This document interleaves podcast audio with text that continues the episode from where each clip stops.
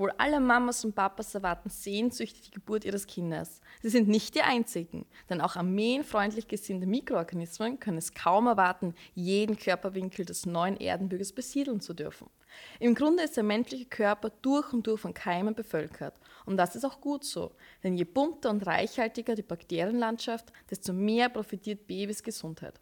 Einzigartigkeit wie ein Fingerabdruck entwickelt sich das Mikrobiom bis zum dritten Lebensjahr und bleibt danach relativ stabil. Als Teil seines körpereigenen Ökosystems wird es ein Leben lang Babys Verdauung, Stoffwechsel und Immunsystem steuern. Herzlich willkommen zu OmniTalk, der Podcast, der dich über deine Gesundheit aufklärt. Hallo und herzlich willkommen zu einer weiteren Folge von OmniTalk. Heute, wie ihr bereits in der Einleitung von mir gehört habt, behandeln wir das Thema das Mikrobiom des Babys. Und zwar möchten wir euch den Unterschied zwischen einer, einem Kaiserschnitt und einer vaginalen Geburt näher bringen. Und heute darf mich die Alex dabei unterstützen. Ja, ein herzliches Willkommen auch von mir. So, jetzt aber genug von mir. Liebe Alex, Ab wann beginnt die Besiedelung des Darms und komme ich eigentlich mit null Bakterien in meinem Körper auf die Welt? Ja, liebe Florentine, es ist ein sehr, sehr spannendes Thema, äh, wo die Wissenschaft auch äh, sich noch nicht hundertprozentig einig ist, wann genau die Besiedelung äh, beginnt.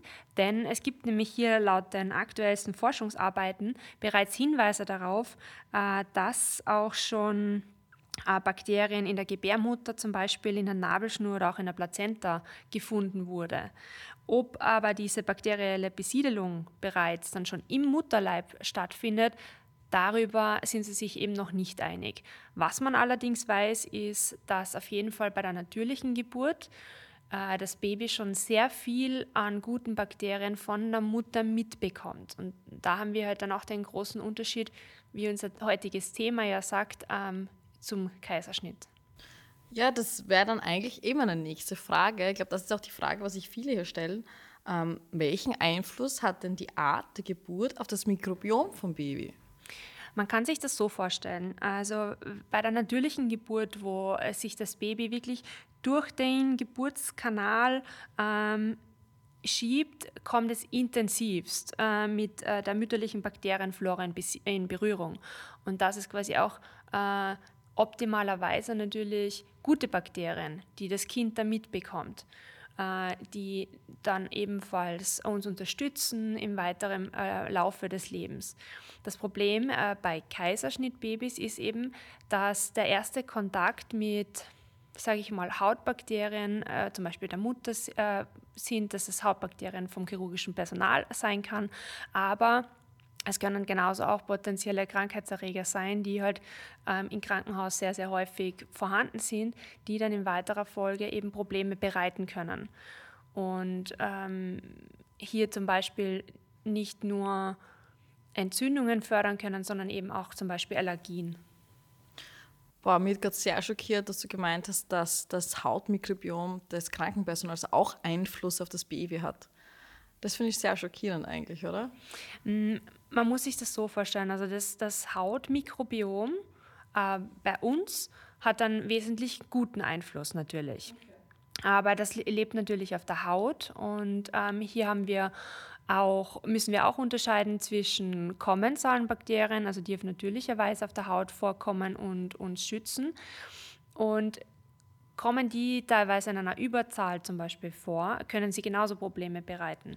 Äh, sehr spannend, äh, wenn wir kurz einen Exkurs machen, zum Beispiel zum Thema Akne. Äh, wir haben zum Beispiel auf unserer Haut ein kommensales Bakterium, das Propionibacterium acnes. Und wie gesagt, ist ein kommensales Bakterium, bereitet uns keine Probleme, schützt uns zum Beispiel auch ähm, vor einer Überwucherung von anderen äh, Keimen. Aber bei äh, so Problemen wie Akne, äh, vulgaris zum Beispiel, die sehr häufig in der Pubertät auftritt, ähm, hat man gesehen, dass hier auch Propionibacterium acnes dazu führen kann und in, in vermehrter Menge quasi dann auf unserer Haut auftritt. Das heißt, in dieser Folge kann, kann man das Ganze wieder begünstigen. Das heißt, im optimalen Fall sollten wir halt ein ausgeglichenes Haut, Darm und auch Vaginalmikrobiom haben. Boah, Wahnsinn eigentlich. Ähm, das ist ja doch die Darm-Hautachse, oder?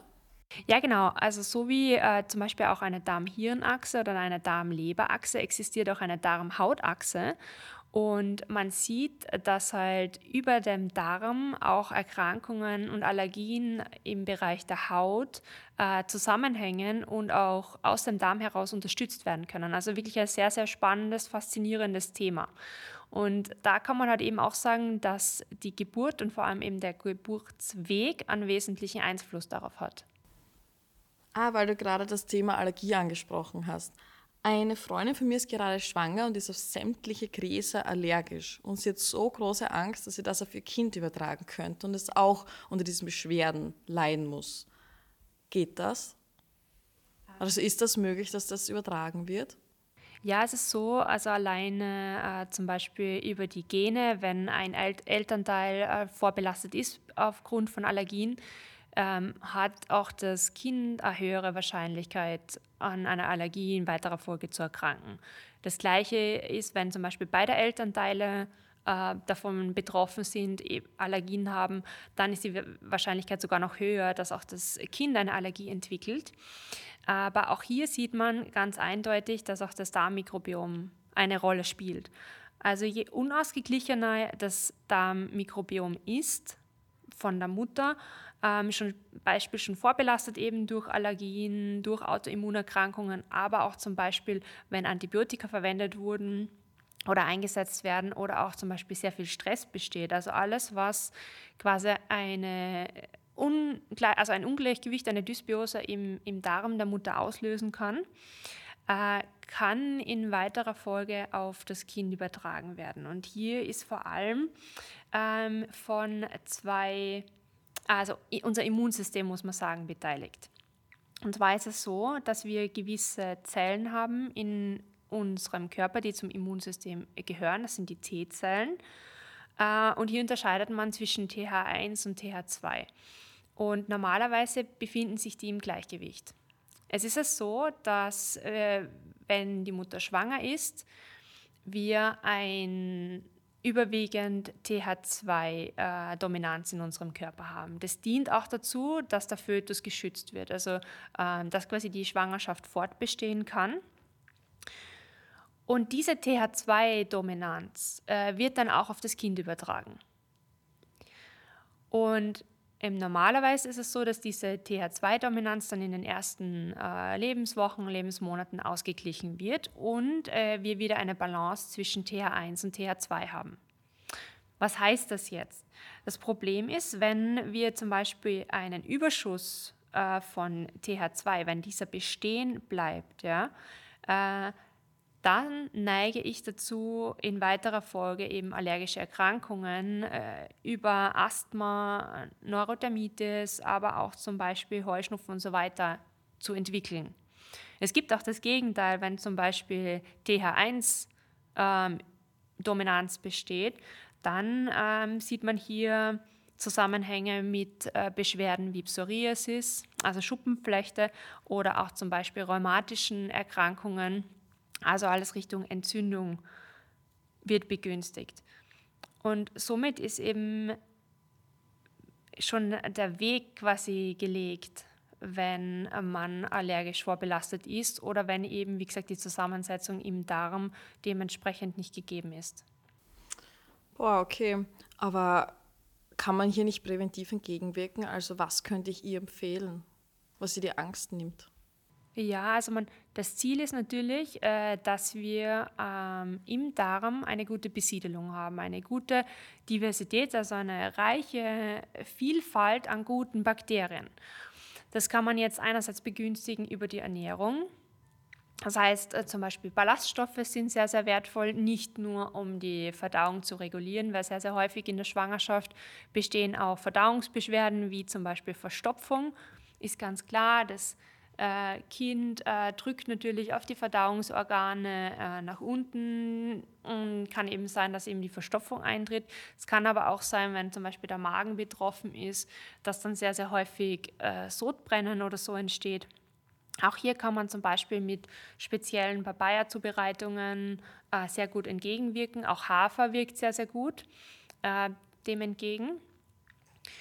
Und was man ebenfalls machen kann, ist, dass man präventiv äh, zum Beispiel Multispezies Probiotika einsetzt, um hier diese bakterielle Besiedelung im Darm mit wirklich hochwirksamen Bakterien zu unterstützen. Du hast jetzt schon einen Schlüsselbegriff Probiotika erwähnt. Ähm, ich wurde des Öfteren gefragt, ob ich als Schwangere oder als werdende Mutter Probiotika nehmen sollte oder darf. Was sagst du dazu? Mhm. Also man muss sagen, dass die Studienlage hier schon sehr, sehr gut ist und dass man in sehr, sehr vielen Studien auch schon äh, gesehen hat, dass der Einsatz von äh, geprüften Multispezies-Probiotika äh, wirklich hier unterstützen kann und in weiterer Folge eben auch für das Ungeborene äh, dementsprechende Unterstützung liefert. Und das heißt, ich würde auf jeden Fall äh, jenen Schwangeren, die schon allergisch vorbelastet sind oder eben hier Beschwerden haben, ähm, Probiotika empfehlen. Aber natürlich auch äh, jede andere werdende Mutter kann Probiotika auf jeden Fall einsetzen. Und es hat auch den positiven äh, Nebeneffekt, wie gesagt, dass es natürlich auch ähm, für die Mutter unterstützend ist. Also gerade eben auch im Bereich der Verdauungsbeschwerden, die sehr häufig eben in der Schwangerschaft auftreten, hat natürlich die Mutter ebenfalls einen Nutzen davon. Ja, das wäre auch eine Frage gewesen. ähm, aber können Probiotika in dem Sinne hilfreich für eine gute Immunentwicklung des Babys sein? Mhm. Ja, es gibt. Ähm also, wenn die Mutter bereits an, an Probiotika nimmt, das mhm. Baby nimmt das, dann gehe ich davon aus, über die Nabelschnur mit auf, oder?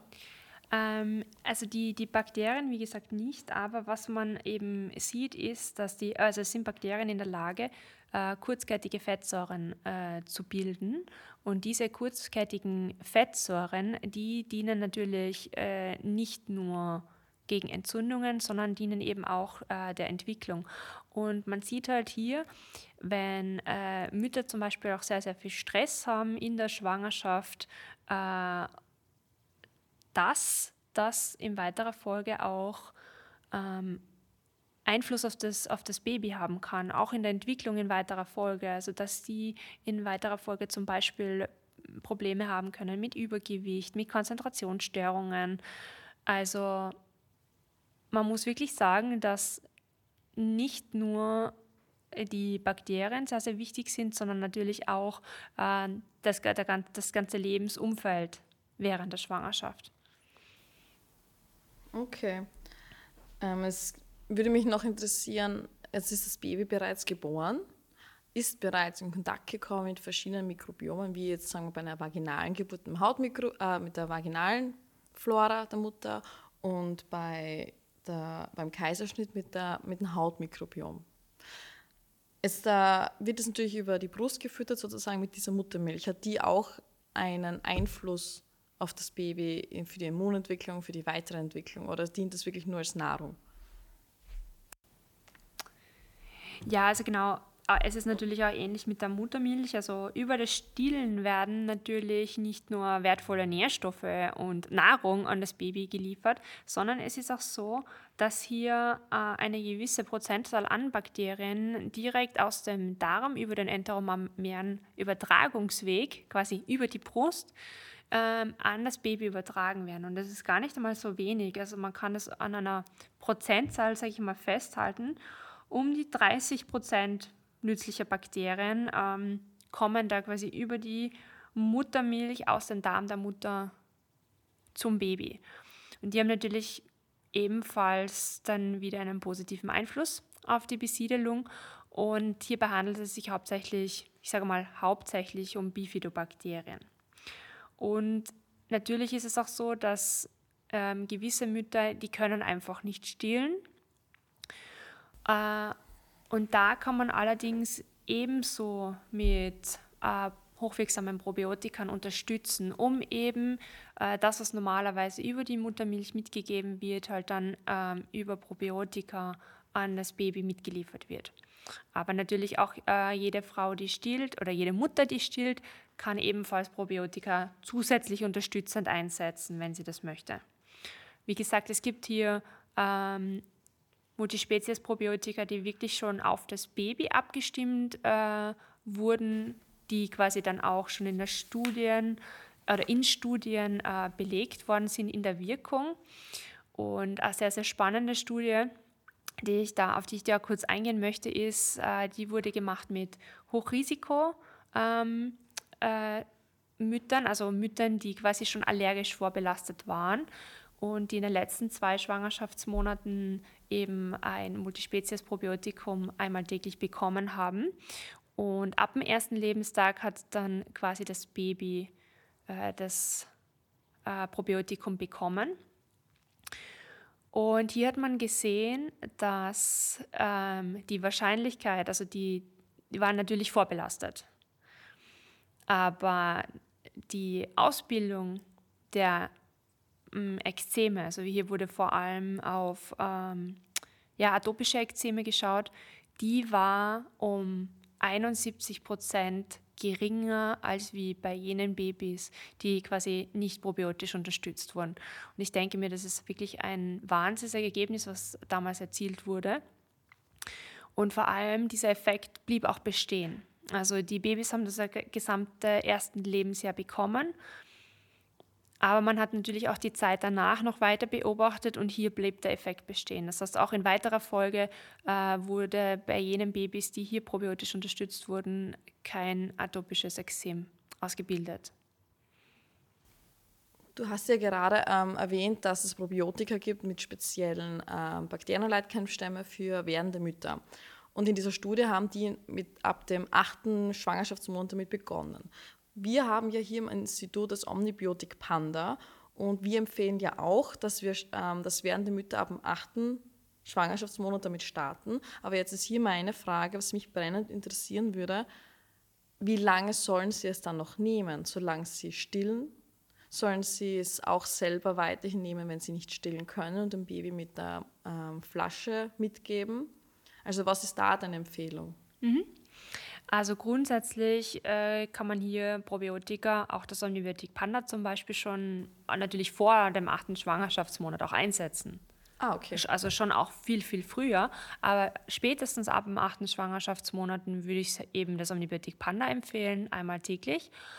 Ähm, und dann ab dem ersten Lebenstag quasi für das Baby. Also es ist wirklich für die Babys konzipiert worden. Natürlich kann die Mutter es auch weiternehmen. Ähm, Einerseits natürlich, um sich selbst zu unterstützen, weil der Großteil der Bakterien, der, wenn sie selber einnimmt, der siedelt sich natürlich bei ihr selber an. Ähm, sie kann entweder das Omnibiotik Panda weiter einnehmen oder sie kann auch auf jedes andere Probiotikum umsteigen. Also das würde ich dann wirklich individuell abstimmen. Und wie gesagt, für das Baby würde ich dann ab dem ersten Lebenstag hier das Omnibiotik Panda empfehlen. Und das kann wirklich die gesamt, das gesamte erste Lebensjahr hindurch genommen werden ähm, und auch in weiterer Folge natürlich weiterverwendet werden. Oder man steigt dann ab dem ersten Lebensjahr auf ein anderes äh, Probiotikum um, wenn man das möchte. Ja, im Prinzip kann man sie eh nicht zu, nicht zu viel nehmen, also nicht zu lange, oder? Nehme ich an. Na, also grundsätzlich äh, gibt es hier keine Anwendungsbeschränkung. Also man kann es im Prinzip auch äh, durchnehmen, ganz genau. Okay. Ähm, was würdest du dann einer werdenden Mutter für einen guten Start empfehlen? Also wir am Institut haben ja auch hier ein Konzept. Könntest du das näher erläutern, also mit deiner Empfehlung? Ja, also allen voran würde ich hier mal ganz oben die Ernährung hinstellen.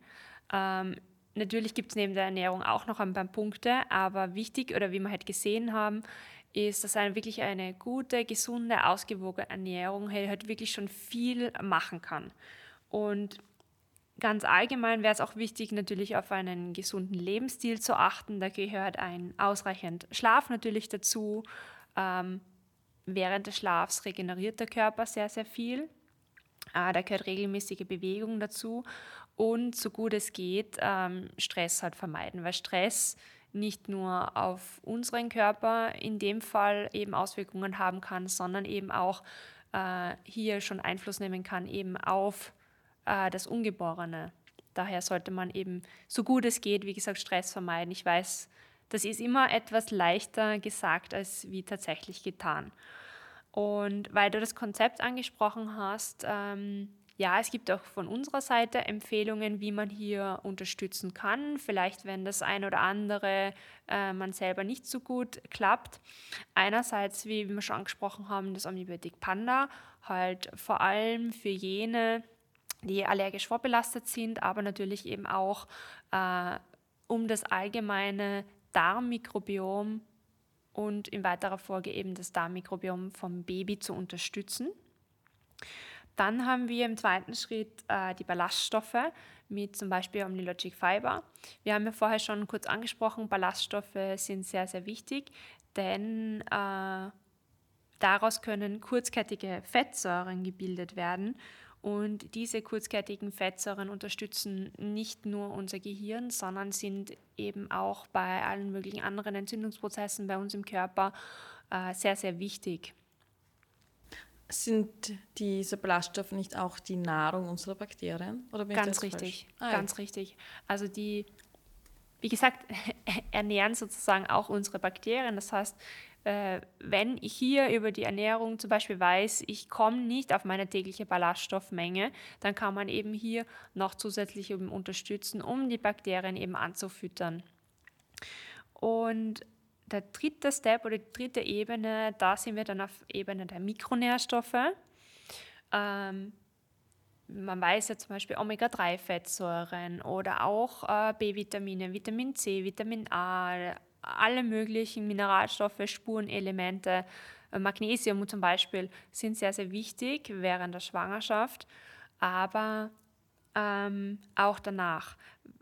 Allen voran, wenn man noch einmal auf das Thema Darmhaut zum Beispiel kommen, es ist so, dass sehr, sehr häufig dann nach der Schwangerschaft hier Probleme entstehen. Ähm, hat damit zu tun, dass natürlich eben ein Hormonhaushalt ähm, verrückt spielt und dann eben man vielleicht merkt, es, es, gehen ein bisschen die Haare aus oder die Nägel sind brüchig oder man merkt zum Beispiel unreine Haut.